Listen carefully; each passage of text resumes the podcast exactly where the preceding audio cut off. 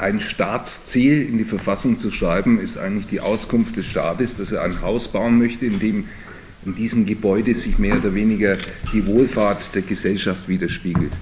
Und wenn ich so ein Staatsziel in die Verfassung nehme, dann muss ich natürlich auch einen Bauplan dazu haben. Und äh, wir haben aufgrund unserer Erfahrungen in der Vergangenheit äh, die Erkenntnis gewonnen, dass da eigentlich wenig Bauplan und wenig Pläne überhaupt dabei sind. Die Formulierung von Zielen ist das eine, aber auf der anderen Seite muss ich wissen, wie ich hinkomme.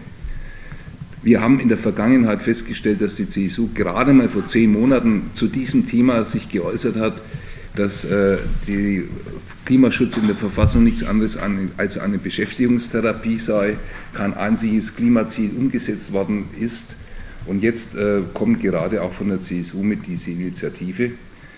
Wir haben festgestellt, dass äh, unsere Vorstöße für den Klimaschutz, beispielsweise Gewässerrandstreifen als Gesetz, Gewässerrandstreifen heißt also, dass wir von der Bewirtschaftung bei Flüssen fünf Meter landwirtschaftliche Fläche ausnehmen, damit der Eintrag in das Gewässer äh, nicht stattfindet an Giften und an äh, Ackergiften und so weiter und so fort.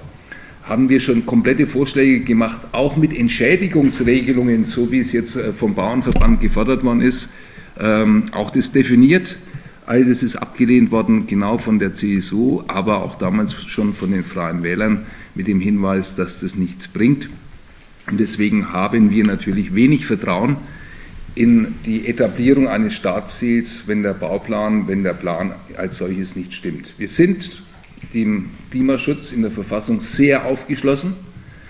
Aber wir glauben auch, dass die Verfassung an sich ein, ein wichtiges Gesetzeswerk ist, das man nicht so einfach bestücken kann mit Stichworten, sondern da muss auch äh, Glaubwürdigkeit hinterlegt sein. Und diese Glaubwürdigkeit kann man dadurch gewinnen, dass man Vertrauensbausteine hinzufügt. Von der anderen Seite, wir haben dieses Vertrauen derzeit in die CSU und auch in die Freien Wähler nicht, dass die in irgendeiner Art und Weise bis auf den Punkt, ähm, dass sie das in die Verfassung aufnehmen wollen, ändern.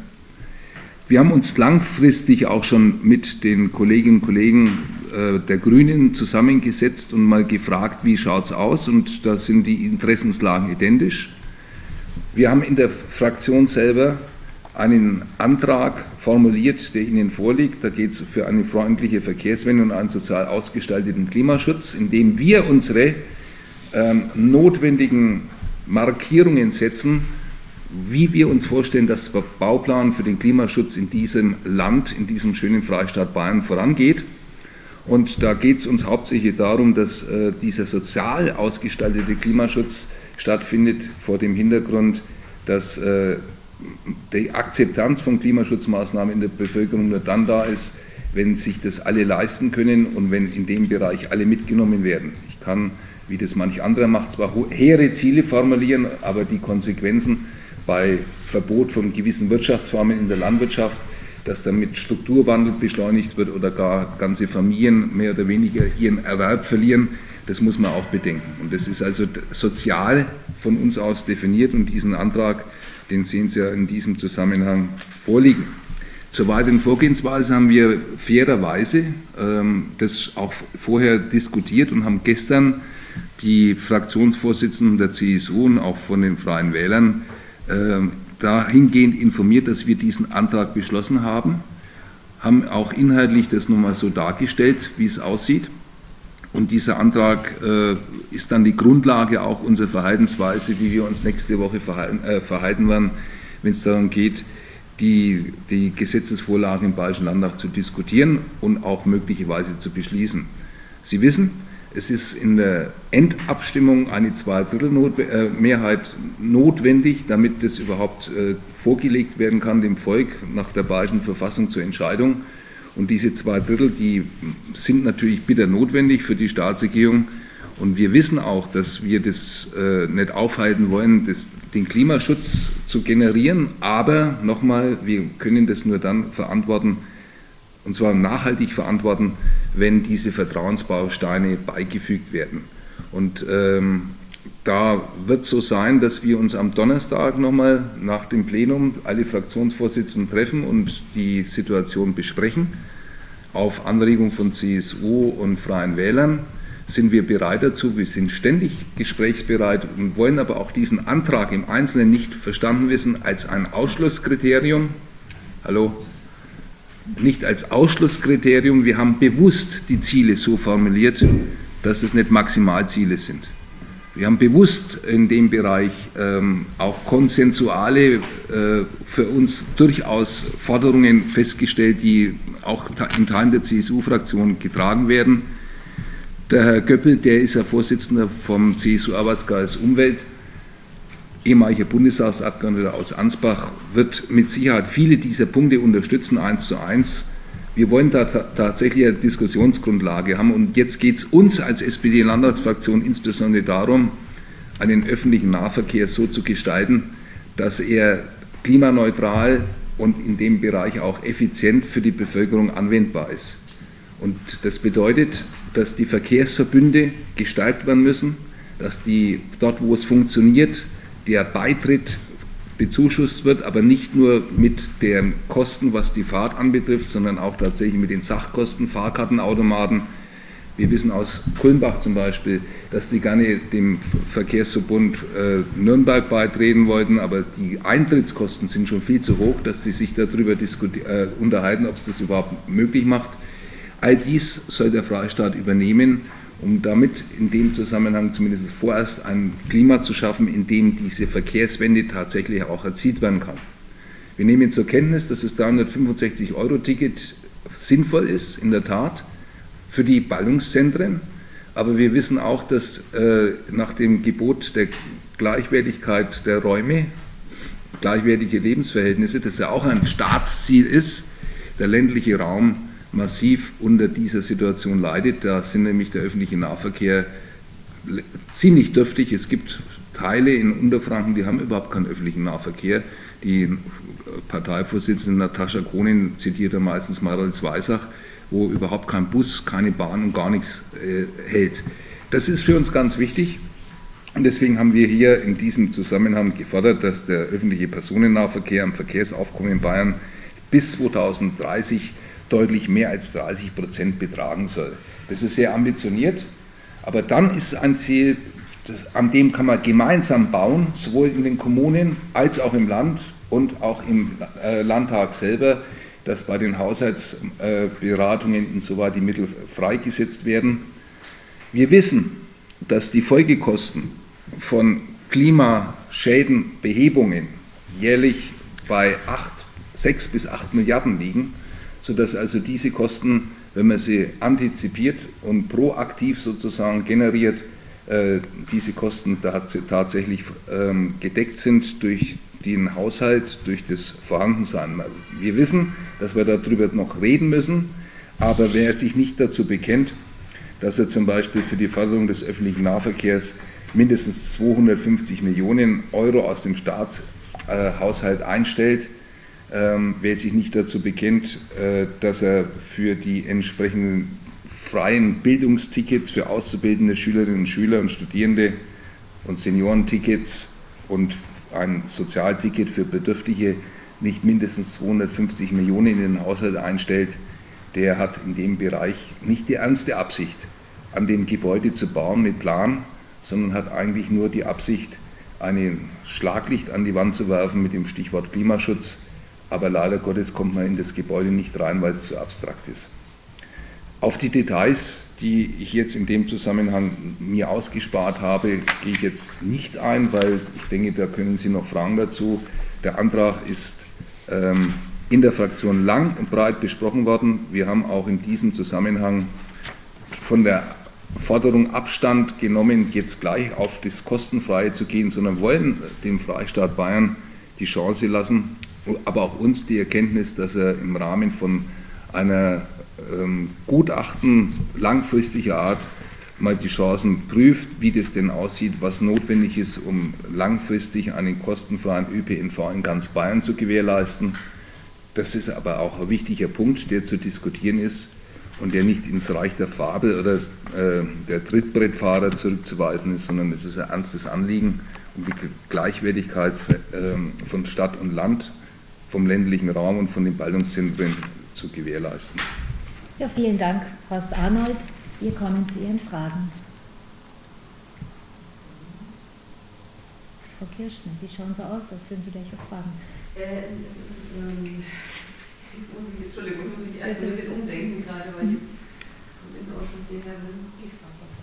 Frau Schnell, bitte sehr. Also nur zu den konkreten Forderungen, diese 150 Millionen Euro sind für den äh, Ausbau in Ballungsräumen. Nein, nein. Wir haben im, im Brief ja die 200 für den Ausbau in den Ballungsräumen. Also wichtig ist der Antrag jetzt in diesem Zusammenhang, was wir, äh, wir haben zweimal 250 Millionen zweimal 250 Millionen. Die ersten 250 Millionen sind für den ÖPNV im ländlichen Raum. Das ist der Punkt 2 in unserem Antrag.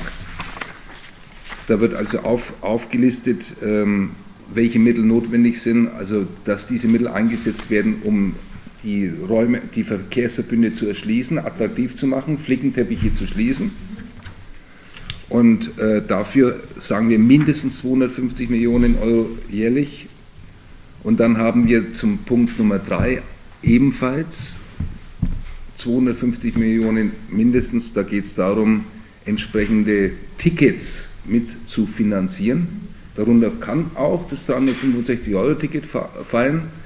Aber wir wissen ganz genau, dass äh, Seniorinnen und Senioren mobil bleiben müssen wir wissen ganz genau, dass Sozialbedürftige Probleme haben mit den verschiedenen Verbundsfahrkarten.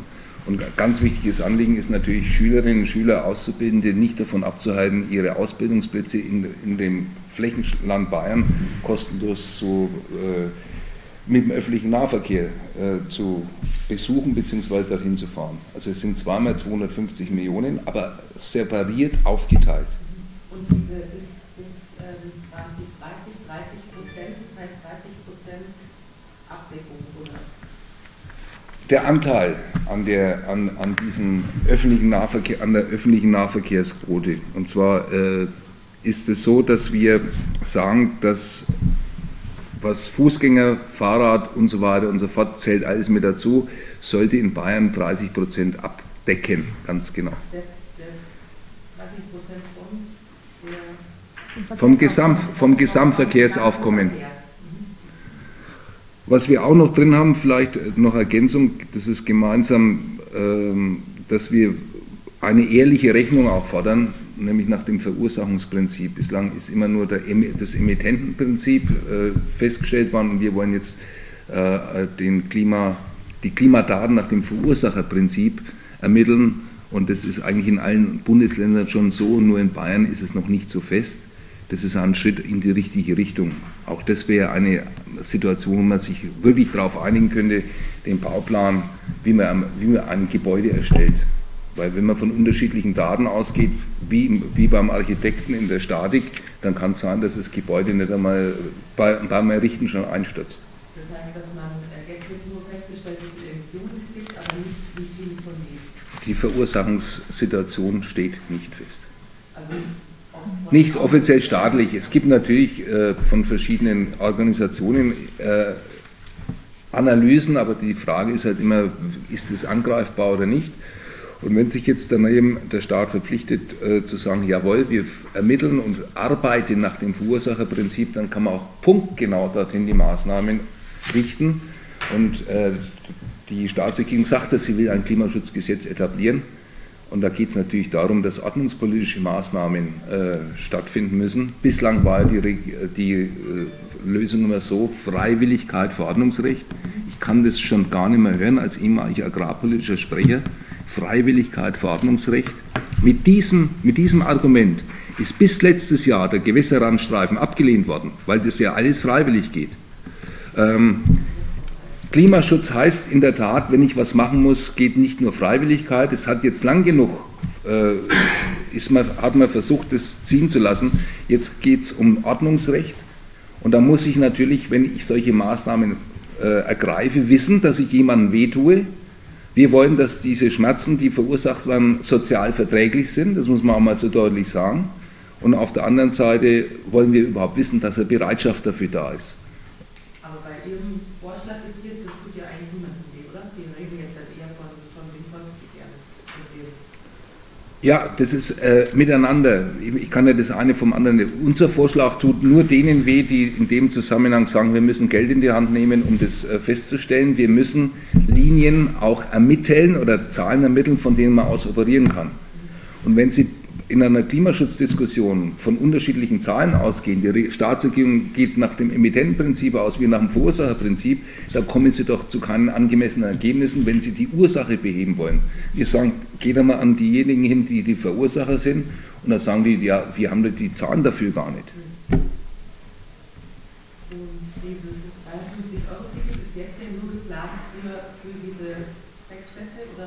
Für die Ballungszentren. Für die Ballungszentren, genau.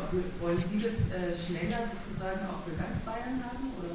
Wir wollen für ganz Bayern erstens mal einen Verbund, der den öffentlichen Nahverkehr in Stadt und Land nahezu gleich behandelt mit einer vernünftigen Taktung.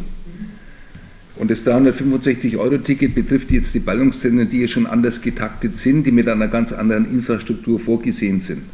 Das wäre natürlich ideal, solche Infrastrukturen auch im ländlichen Raum zu finden, aber das ist, ist ja Illusion, wenn man sich Westmittelfranken zum Beispiel anschaut.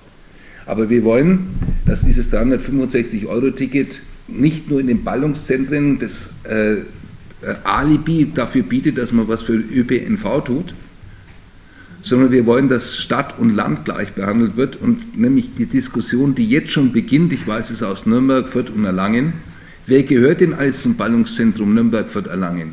Da kommen Gemeinden dazu wie Peters-Aurach, die sind fast schon bei Ansbach, weil nämlich der Vorteil auf der Hand liegt, die Pendlerbewegungen und die Straßen, die Belastungen der Verkehrswege ist durch die Pendler erheblich. Die Einpendelzahlen nach Nürnberg-Fürth-Erlangen sind erheblich von den Landkreisen aus. Und es ist mit einem schlechten Nahverkehr wird es auch nicht besser, was die, was die Verkehrssituation anbetrifft. Aber wollen Sie das Da kann, man, da kann man drüber reden, das haben wir jetzt noch gar nicht formuliert. Wir sind da ergebnisoffen. Äh, wir wollen die Staatsregierung nicht festklopfen darauf hin, was wir wollen, sondern was überhaupt einmal als Verhandlungsgrundlage da liegt.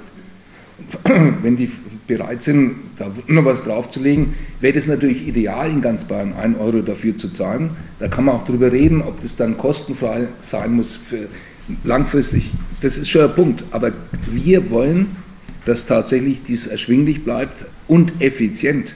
Denn was nützt mir, wenn ich alle drei Stunden für einen Euro von äh, Dingitzbühlen nach Nürnberg fahren kann? Das bringt gar nichts. Und soll die Stadt, also die äh, CSU und Freie Wählerfraktion, ähm, ist das jetzt, äh, muss die jetzt allen zustimmen, dass sie sozusagen ihre Stimme bekommt oder, oder kann man da verhandeln? Oder? Wir sind offen. Das sind Vertrauensbausteine, die wir in dem Fall mit drei Punkten vorlegen. Und diese Vertrauensbausteine ist jetzt die Frage, ob die aufgenommen werden und äh, ob der Wille gezeigt wird, dass man damit arbeiten will. Und je nachdem, wie dann die Diskussionen verlaufen, äh, können wir das natürlich äh, strukturieren, wobei ich natürlich sagen muss, dass die Diskussion jetzt um die Änderung vom äh, Ergänzung vom Klimaschutz höchst unglücklich gelaufen ist weil nämlich die erste Lesung schon gar nicht mehr möglich war, aus äh, angeblichen Gründen der ähm, parlamentarischen Ordnung.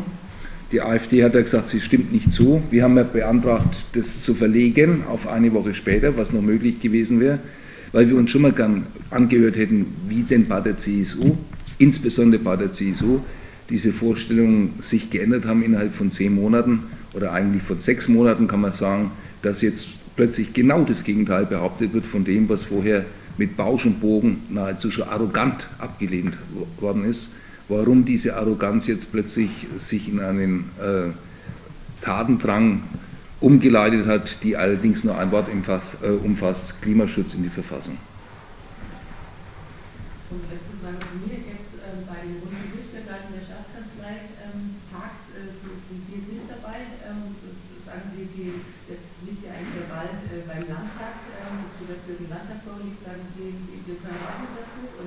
Grundsätzlich ähm, sind wir der Ansicht, dass wir mit dazugehören.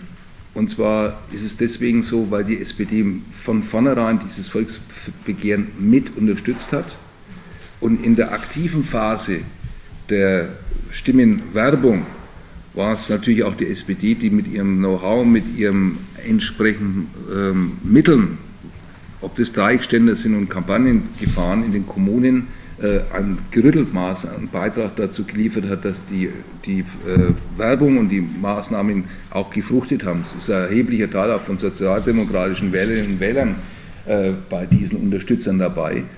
Und deswegen habe ich mich auch kundig gemacht und die Argumentation der Staatskanzlei ist eine formelle. Wir sind nicht bei dem Gründungsteam dabei und deswegen ist in dem Zusammenhang äh, bleiben die Unterstützer erstmal außen vor. Das widerspricht natürlich der Einlassung von äh, Ministerpräsident Söder, dass er parteiübergreifend von vornherein nach Lösungen suchen soll. Wir haben die besten Visitenkarten, beispielsweise was den Gewässerrandstreifen anbetrifft. Wir haben schon immer praktische Lösungen eingeführt und deswegen äh, wären wir schon, wir wären gern dabei gewesen, aber wir müssen nicht dabei sein, weil die Arbeit im Parlament in dem Zusammenhang vorgeht und wir auch die Kontakte zu den ganzen Gruppierungen, die jetzt dabei sind, nach wie vor pflegen. Ich war erst am Freitag ähm, bei der Biofach, habe mich mit dem LVÖ unterhalten darüber. Es wird allgemein bedauert, dass wir noch nicht dabei sind, aber wir wollen da keinen Stab drüber brechen, wenn die sich jetzt erstmal sondieren ist auch die Frage, in welcher Qualität die sich sondieren. Und wenn es dann Butter bei die Fische gibt, ähm, dann wollen wir mal sehen, da werden wir uns dazu äußern. Ich darf an dieser Stelle noch darauf hinweisen, dass Herr Arnold sich heute mit seiner Krawatte zum Artenschutz bekennt. Können, Sie können das von so weit nicht sehen, aber es schaut wirklich toll aus mit äh, Insekten, Schmetterlingen. Genau. Wie, wie war das so schön? Alles hat ein Symbol. aber wären Sie auch dafür, weil man, man könnte jetzt auch sagen, wie sagt zum Beispiel der Hartmann, dass er sagt, ja, ähm, jetzt ist ja dran, bei dem Landtag wird das Gesetz auf jeden Fall äh, vorgelegt, dass alle Parteien ähm, aus dem Landtag mit an den runden Tisch gehören, also von AfD über SPD bis zur FDP. Natürlich müssen alle Parteien mit an den runden Tisch, wobei der runde Tisch äh, schwierig zu handeln ist für, für, für den Landtag, weil nämlich im Landtag andere Arbeitsmaßnahmen stattfinden. Wir hätten da Anhörungen dazu. Das ist ja alles ein parlamentarisches Instrumentarium. Wird wahrscheinlich auch noch so kommen, wird auch möglicherweise beantragt werden. Aber ich gehe mal davon schon aus, dass es äh, sinnvoll und demokratisch auch gerecht wäre, diejenigen, die sich dafür eingesetzt haben und als Unterstützer auch mit ihrer Marke dafür gebürgt haben, dass man diejenigen, die im Parlament vertreten sind, auch mit an den runden Tisch holt. Ich gehe davon aus, dass. Ja, Sie wissen ja, wer, wer vertreten ist. Es ist der Landwirtschaftsausschuss vertreten, der Dr. Herz als Vorsitzender, der Martin Schöffel von der CSU als Stellvertreter, dann ist der Kollege Hartmann von den Grünen und dann ähm, niemand mehr. Und wir sind Unterstützer. Ja, aber, aber meinen Sie, dass wir sind schon der Ansicht, dass zuerst einmal die Unterstützer mit dazugehören, weil wir uns, weil wir uns artikuliert haben. also nicht alle Nein. Im Endeffekt dann schon, aber der runde Tisch von seiner Funktion her will ja erst einmal die, die wenn ich Lösungen erzielen und da wird letztendlich mal äh, auch auf den Tisch kommen müssen, wie, die, wie das politisch einzuschätzen ist. Und ich habe da auch nichts dagegen, ich habe da auch nichts dagegen, wenn andere Parteien mit dabei sind, aber wir haben uns ja dazu positioniert. Und zwar nachhaltig äh, positioniert und auch einen Tatbeitrag dazu ab, abgeleistet. Andere Parteien stehen bloß auf dem Unterstützerkreis drauf und haben nicht einmal einen Dreieckständer zur Verfügung gestellt für die Kampagne.